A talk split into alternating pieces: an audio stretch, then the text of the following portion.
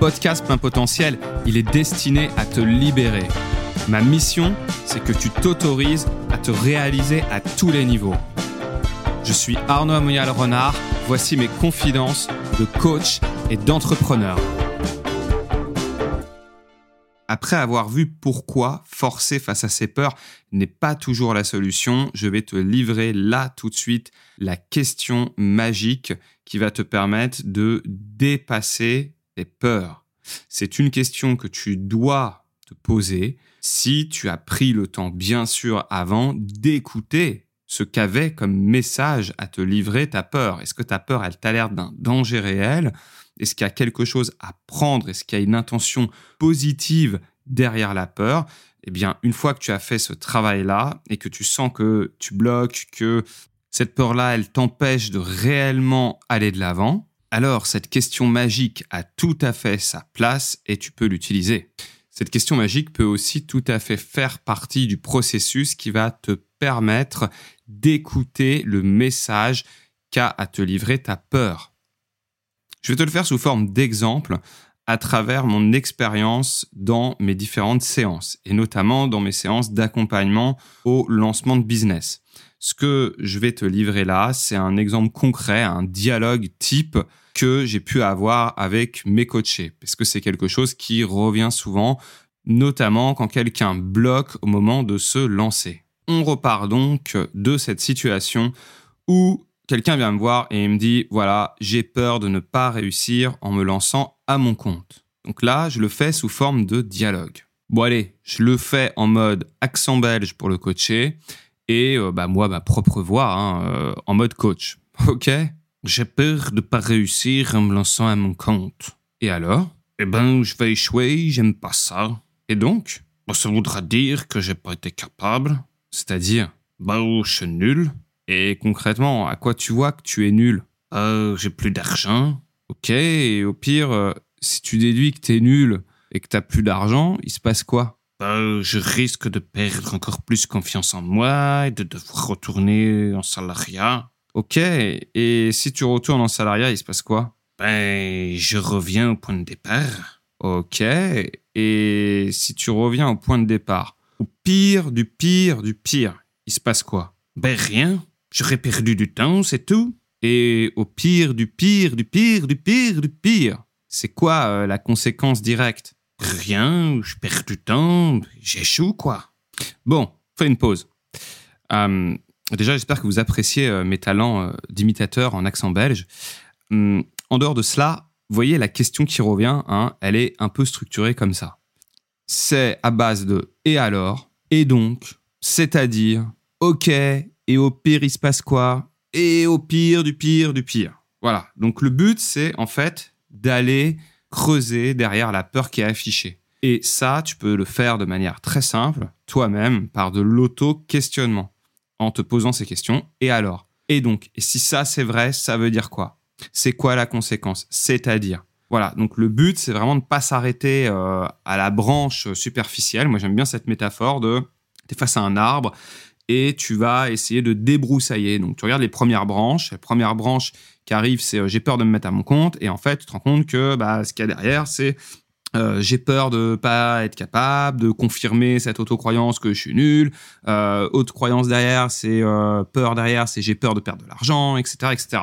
Et qu'au final, au final, au final, la conséquence de tout ça, c'est ça que tu veux mettre en lumière, c'est eh ben, je vais avoir perdu du temps. Et donc d'arriver à ça, de se rendre compte qu'au pire du pire du pire du pire du pire, bah, la personne, elle perd juste du temps, elle revient au point de départ. Waouh Déjà, en général, ça lui fait un sacré choc, euh, plutôt dans le bon sens, en se disant, mais en fait, euh, ouais, ça va, ma peur est moins pire que ce que je pensais. En tout cas, la conséquence est moins pire. Allez, c'était pas prévu, mais une fois qu'on a fait ça, je te donne le bonus derrière. Le bonus, c'est une fois que tu as mis en évidence la conséquence qu'il y avait derrière la peur, eh bien, de la confronter, par exemple, à ce que pourrait être la conséquence de ne rien faire et de rester juste figé, bloqué par sa peur, et donc de ne pas se lancer. Je te le refais avec un accent belge pour le coacher. Ok, et si tu ne te lances pas si tu ne fais rien, tu restes dans ton job actuel, qu'est-ce qui va se passer? Ben, je vais rester dans ce job qui m'ennuie. Ok, c'est-à-dire Ben, je vais être encore plus déprimé. Et alors je vais être encore plus fatigué, peut-être tomber malade, et donc subir mon quotidien, peut-être me faire virer au final. Et au pire du pire du pire, il se passe quoi si tu te fais virer? Bah, Je perds mon job. Et au pire du pire du pire du pire du pire du pire, si tu perds ton job, bah, je me retrouve à devoir chercher autre chose, un autre boulot.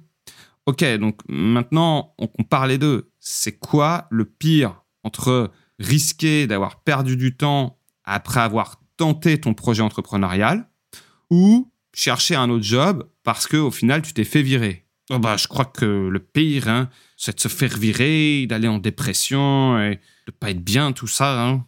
Donc tu as vu encore une fois, la structure magique, c'est des questions qui te permettent d'accoucher de l'idée derrière. Le et alors, c'est-à-dire et donc et au pire, il se passe quoi? Et c'est des questions toutes simples qui te permettent de mettre en avant les conséquences possibles de la peur dans un cas comme dans l'autre, les conséquences si tu passes à l'action et les conséquences si tu ne passes pas à l'action. Bon, là on est bien d'accord que je te l'ai fait version simplifiée. En séance, ça pourrait prendre plus de temps et peut-être qu'il y aurait eu des étapes avant d'arriver à ça. Notamment s'il y a une charge émotionnelle assez forte. Hein. Parfois, te projeter encore plus dans la peur, ça peut être compliqué et très inconfortable. Le mieux, bien sûr, c'est de se faire accompagner. Parce que à ce moment-là, tu es avec un pro qui, s'il fait bien son taf, va euh, t'amener là où euh, bah voilà, c'est possible, hein, d'une manière progressive, d'une manière sécurisée. Tu as bien vu qu'avec cette structure, tu peux identifier si la peur est irrationnelle ou s'il y a un danger derrière. Au final, là, dans l'exemple que j'ai donné, on était plus sur une peur euh, irrationnelle avec des possibilités, d'accord? Mais rien de sûr derrière. Ça te permet de relativiser. Hein finalement, bah, c'est pas si grave. Hein. Je m'étais fait tout un monde. Au pire, si j'échoue, bah ouais, c'est pas si grave, quoi. La Terre continue de tourner et puis euh, je peux retrouver un boulot, quoi. En l'occurrence. Ensuite, c'est aussi parfois de te rendre compte que euh, ça n'a pas de sens. Juste en train euh, de te raconter des cracks. Ça peut aussi te permettre de trouver des solutions. Là, par exemple, quand il dit, bah au pire, je recherche un boulot. Bah oui, toi, ça te met déjà en solution de si jamais ça marche pas, si jamais ma crainte s'avère vraie, eh bien tu trouves des solutions. Ça te permet aussi de sortir de la peur quand tu dis ben rien au final. Et on a vu à la fin, quand on met conséquence face à conséquence, ça te permet de faire un choix. Pour conclure, c'est que parfois le meilleur moyen de se libérer d'une peur, c'est de la mettre face aux conséquences d'une autre. Et aussi que cette question, elle est assez magique, hein, cette question du et alors, et donc, euh, c'est-à-dire, et au pire. Cette question-là, elle est magique parce que c'est peu intrusif, en fait. Ça te laisse toi-même accoucher de tes solutions, toi-même faire le cheminement. Et le coaching, c'est un espace dans lequel tu chemines. Parfois, le coach doit se montrer euh, très discret pour te laisser faire ce travail presque tout seul. Voilà. Donc, il y a des coachings où parfois, moi, j'interviens euh, d'une manière très, très, très en retrait. Et parfois aussi en fonction du coaché, là, je vais intervenir beaucoup plus euh, en moteur parce qu'à ce moment-là, la personne en a besoin. Mais voilà, après, ça dépend de chacun des cas.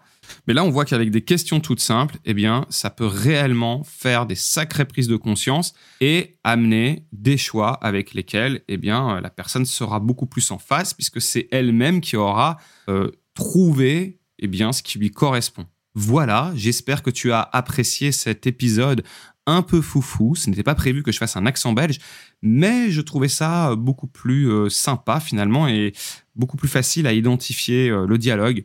Hum, donc euh, voilà, j'espère que ça t'a plu et puis mets un 5 étoiles sur le podcast. Hein. Je te donne tout ce que j'ai, je pars chercher